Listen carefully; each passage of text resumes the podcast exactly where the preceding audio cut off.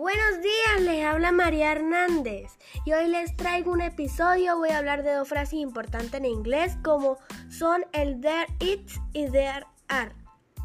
Ambas significan hay del verbo, hay del verbo haber.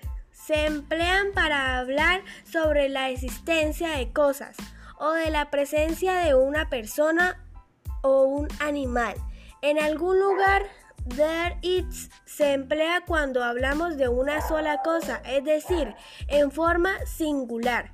There are se emplea cuando hablamos de cosas de dos cosas o más.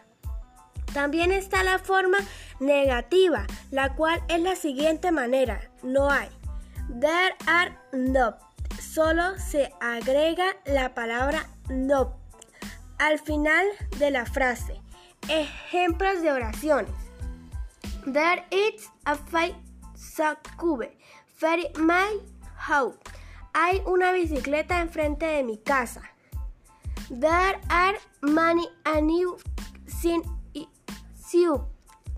Hay muchos animales en el zoológico. There is no aguari cari ni park.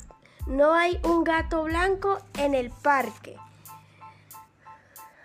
No hay árboles.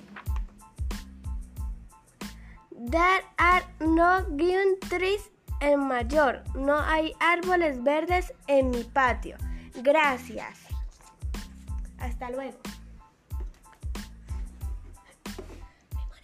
bien.